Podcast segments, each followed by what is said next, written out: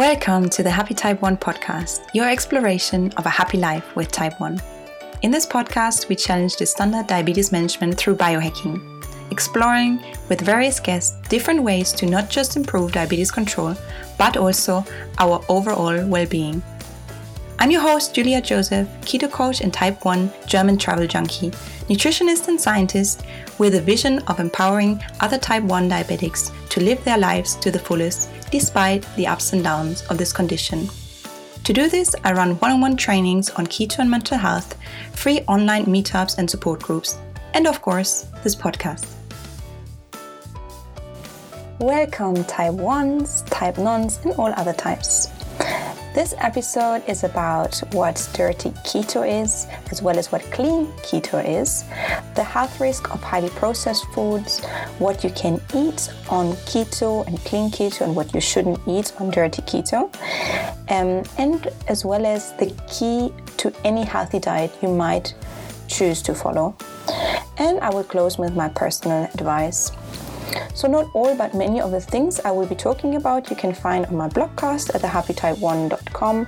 There you find many resources as well as a free download to the keto pink chocolate cheesecake. And yeah, if you have any questions on keto or low carb, simply connect with me there or on Instagram. Remember to check with your healthcare profes- professional before you start any diet. So, and before we dive right in, I want to give a big shout out to the supporter of the month. Um, my greatest supporter this month is Simon Alexander from Scotland. He is a student of mine and has supported me a lot by proofreading some of my recent publications. And um, I do not get paid for any work I do around the podcast, um, neither does he. So um, I really appreciate his support. And um, yeah, this production is purely to support you living your best lives possible. Whichever way you later choose is the best way for you. So, thanks to Simon, my supporter of the month.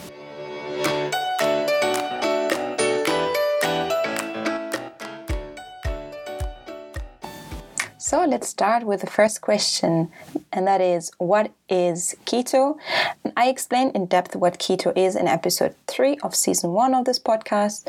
So feel free to listen to this again. But in short, keto is if people eat 50 grams of carbs or less per day, a moderate protein intake of about 15 to 20% of their daily calories, and high fat intake of at least 75% of their daily calories. Okay, restricting carbs puts your body then in ketosis, which is a metabolic state in which we all we can fuel from fat rather than glucose, which comes from carbs. This can give several potential health benefits, including being more insulin sensitive, needing less insulin medication, getting flatter blood glucose levels or curves, having more energy and less mood swings, and many other. You can read more about those benefits also about my personal experience again on my website. So, what is dirty keto? Dirty keto, also known as lazy keto, is another way of achieving ketosis, so the state where your body fuels from fat rather than glucose. It relies more on highly processed foods which are micronutrient poor, such as, for example, currywurst or maybe just pasta, rather than grass fed beef, a colorful salad with a variety of vegetables, and high fat dressing with cold pressed oils. Plus, dirty keto contains often more artificial sweetener and processed oils. So, I think many of us are already aware that highly processed foods are not so healthy for us, but actually, it's not just that they are not so healthy, um, they come with certain risk. And I would just briefly like to speak a bit about some of the risk, not all of them, but just some, um, so we can really um, make a distinction between dirty and clean keto. And um, all the things I will be mentioning are backed up by science and all the references you can find on my blogcast. So the first one is hidden sugars. Hidden sugars can cause, of course, uncontrolled blood sugar spikes and preventing ketosis. Another thing are hidden additives like glutamate associated with metabolic um, disorders. Risk of nutritional deficiency, like vitamins and minerals, is one. It also promotes or can promote weight, gain because of um, these hidden sugars and um, a few other things, it can also increase the risk of type 2 or for us being already uh, type 1 diabetic, double diabetes, which then is having type 1 and type 2 diabetes. Um, it, they can also um, contain the risk of cardiovascular and coronary heart um, diseases and due to the high sodium content. Maybe you have noticed when you eat out um, or when you eat in McDonald's, sometimes the food is quite salty. So, which again then is associated with high blood pressure and an increased risk of heart disease. Um, one last thing I would like to mention are neoform components. These are toxin, different toxins, um, such as neurotoxicities and um, reproductive toxicity, um, and they are a range of components formed by oxidation during the heat treatment to staple foods. So this is just like really mentioning a few of the risks which come with highly processed foods if we eat them.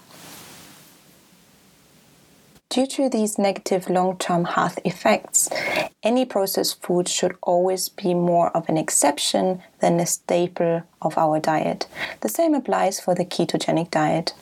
One might say I can eat dirty keto and supplement what I need.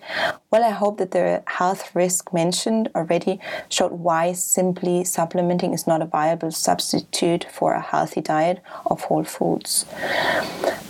And I also want to mention a general something general here that um, undoubtedly supplementing can help. I personally supplement a lot, yet some studies suggest that we utilize micronutrients better from whole foods. And remember that when we test for nutrient deficiency in the blood, or just nutrients in general, uh, we test for only a few parameters, which can then result in the need for us to take isolated supplements but we do not test for all the vitamins and minerals because they're not necessarily all essential and so forth. But we test for some crucial ones, yet whole foods consist of thousands of nutrients we have evolved to benefit from. For example, tomatoes consist of much more than just one single nutrient we could supplement for. So it does make total sense to eat whole foods to get all the nutrients we need instead just relying on mainly supplementation. So, people who generally generally do not want to follow a healthy lifestyle but a short-term diet for short-term benefits such as a quick weight loss go on dirty keto and rely more on highly processed food. And yet, as mentioned, it might be even harder to lose weight on dirty keto than on clean keto, which I'm going to explain. But that does not mean if you are occasionally eating processed food, you are lazy. So it is not about shaming anyone by calling them lazy or dirty. we need to be realistic and see what we can manage in our daily lives. It is the same as trying to eat only organic food. It is not possible for everyone all the time. I believe educating ourselves and trying where possible to improve is what life is all about. So obtain the knowledge, then do the steps which are realistic for you personally. And remember, no matter what you eat, whole foods should be the priority in any diet. Going on keto is no different.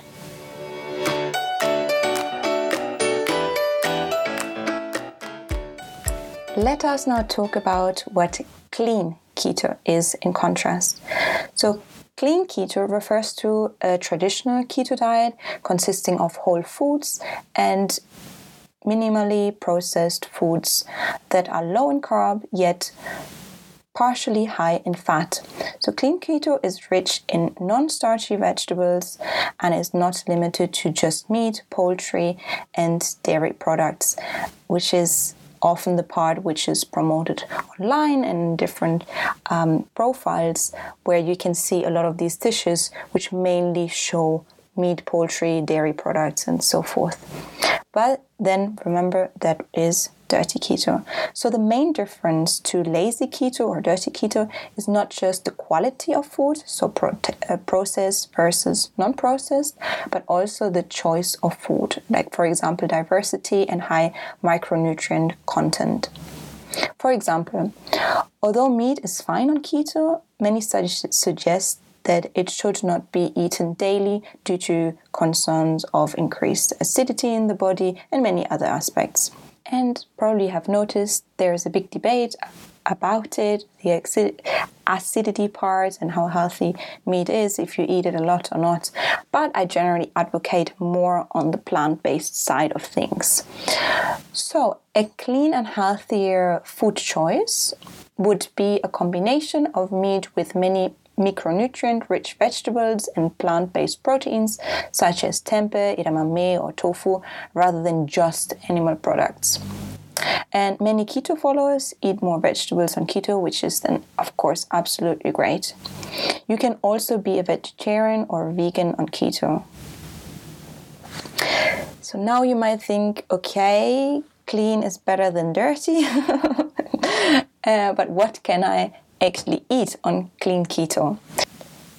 And you might also wonder what uh, starchy vegetables are, as I have mentioned them quite a few times now. I will give you some examples for those as well. So I made a list of foods for you with examples for each food category, such as vegetables, fruits, protein, fat, nuts, cheese, and drinks. And you can find the full list on my blogcast, but you might want to grab your notes as I talk you through them a little bit and explain why they are good and what to look out for. These extra hints won't be on the blogcast, and I edit them exclusively to this podcast episode. So, and of course, listen till the end because, as I said, I will close with a summary of some that was my insulin pump, so a summary of some basic nutritional and health principles to help you regardless of any diet you're currently following or you're deciding to follow in future. So, foods in my mom, foods to eat on clean keto. So, concerning vegetables, um, as I said, non starchy vegetables, um, what can maybe help you is the category of uh, the vegetables which are grown above the ground. So leafy and greens are good, like spinach, lettuce, asparagus, olives, eggplant, cauliflower, zucchini, and many, many more. Okay, then of course we have protein, and a source of protein should be ideally unprocessed, organic, grass fed beef, such as chicken, fish like salmon, organic eggs. You can also choose full fat Greek yogurt, cottage cheese, tempeh, edamame, and many others. I um, or my advice is avoid low fat yogurts as they often ha- um, contain added sugars. And I personally avoid pure milk as it contains a lot of lactose, which is again sugar. So most people aren't aware that one glass of milk actually contains 15 grams of carbs. Plus, pasteurized milk is one of the eight types of foods um, which account for 90% of all food allergies allergies um, of um, food allergy reactions, according to the US Center of Disease Control and Prevention report uh, from 2012. So, and um, in the UK, where I live at the moment, um, about 15% of people are lactose intolerant um, to uh, different degrees. And in Africa and Asia, it's about 70.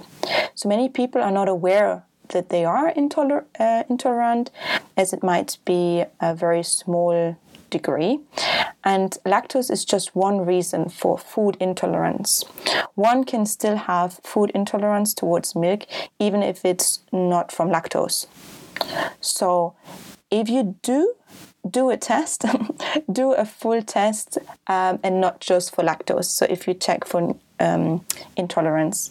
Uh, feel free to ask me if you have any questions about this test because full tests are less common, but um, I took one and it helped me to a lot to give me a much better picture about my food intolerance for more than uh, 300 types of food. So, yeah, and another thing is um, you don't need to eat a lot of meat on keto. Um, uh, if you're looking for protein sources, um, if you do again eat mainly um, um, meat that has a tendency to lazy keto again. So keep in mind that um, also excess protein, like over two gram per kilogram of uh, reference body weight, can convert to glucose. Uh, glucose. Did you understand that? Glucose and um, uh, could make getting into ketosis um, harder. It also can raise your um, blood glucose and um, increase your insulin needs again, which we are trying to avoid with keto. Okay, so that was vegetables and proteins. About fruit, um, there is not so much to say. Berries are great, such as raspberries, blackberries, um, strawberries, plums, kiwis, and cherries can also work. Um, tropical fruit contain um, more carbs, like more sugars, and they can only be eaten in quite small amounts. And then fat sources, which um, many think the ketogenic is mainly about, which is kind of true because we fuel from fat. So, um, preferably plant based, like avocados, coconut oil, MCT oil, olive oil, sesame oil, and walnut oil. Otherwise, animal fats such as grass fed butter or ghee can also work. And then nuts and seeds, uh, I would say you can consume that in moderation. Um, it is always a question people ask, like, can I still eat nuts? So I think it's a, well, is a great energy source, no doubt, um, and keeping you less hungry for a longer period of time.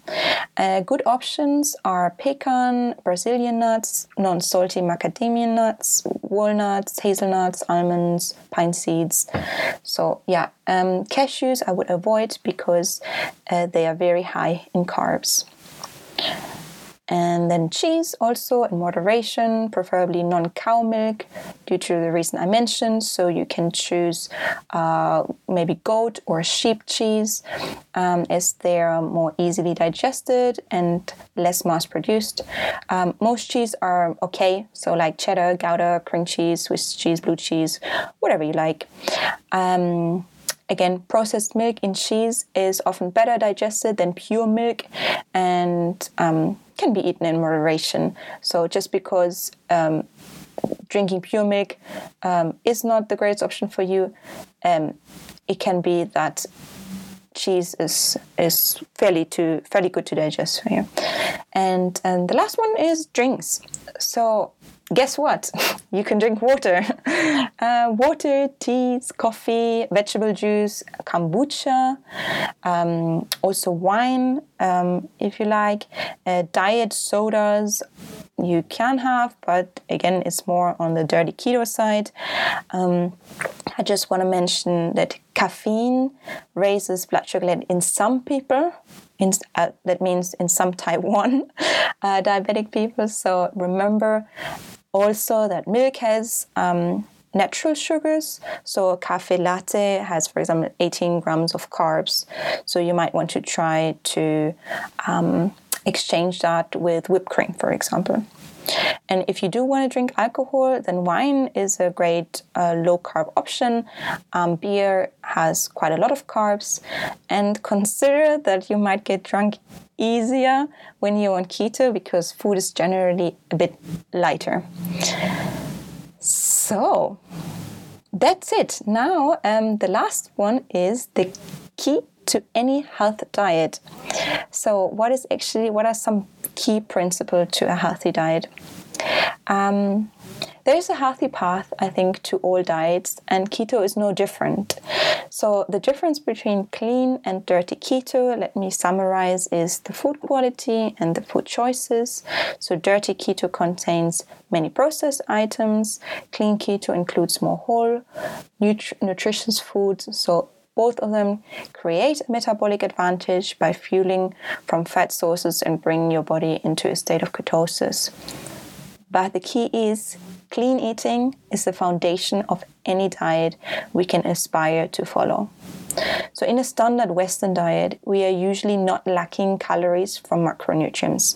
So, macronutrients, sorry, I didn't mention before, are fat, protein, and carbs. But micronutrients, so micro and micro, so micronutrients are vitamins and minerals. So, no matter how you eat, try to give micronutrients more of your attention than macronutrients. That sets the baseline for a healthy way of eating. Okay, so as type 1s, of course, we have to watch our macros as well, so our carbs mm, mainly.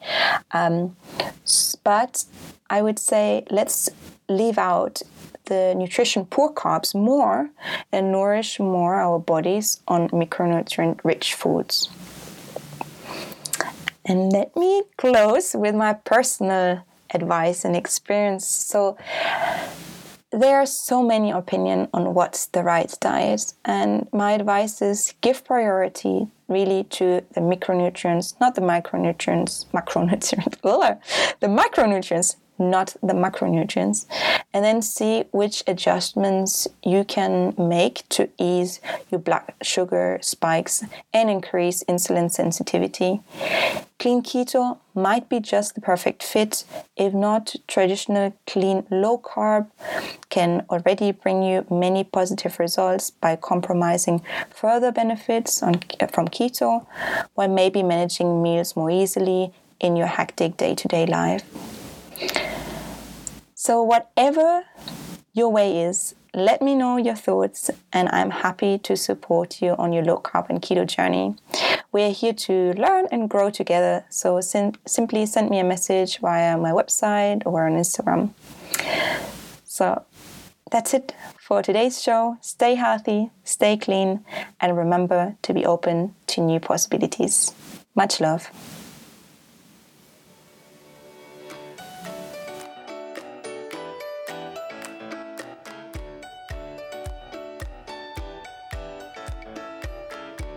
That's all for today's episode. If you did not manage to take notes, pass by my blogcast at thehappytype1.com.